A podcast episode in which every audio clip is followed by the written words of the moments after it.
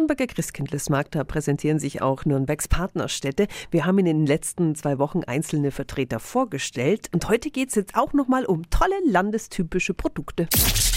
365 Dinge, die Sie in Franken erleben müssen. Ingli ist dort aus der chinesischen Partnerstadt Shenzhen. Was gibt's bei dir am Stand? Alle chinesische Spezialität, zum Beispiel Eisstäbchen, Perlen und Fächer.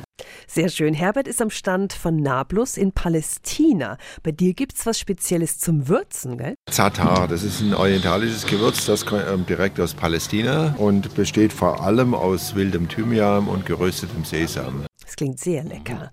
Und Nürnberg hat auch äh, Städtefreundschaften mit Kalkuda und Kalmunai. Brigitte, was gibt's da bei euch am Stand? Wir verkaufen dieses wunderschöne Holzspielzeug, was in Sri Lanka gefertigt wird. Und die kleinen Stofftiere verkaufen wir auch sehr gut. Und unseren Glühwein, der auch diese schönen Namen hat, weißer Elefant, blauer Saphir und roter Rubin, der schmeckt sehr gut und der wird auch sehr, sehr gerne gekauft. Das klingt äh, lecker und die Namen sind natürlich fantastisch. Äh, Nürnbergs Partnerstädte beim Christkindlesmarkt. Unsere Einladung für Sie zum Markt der Partnerstädte.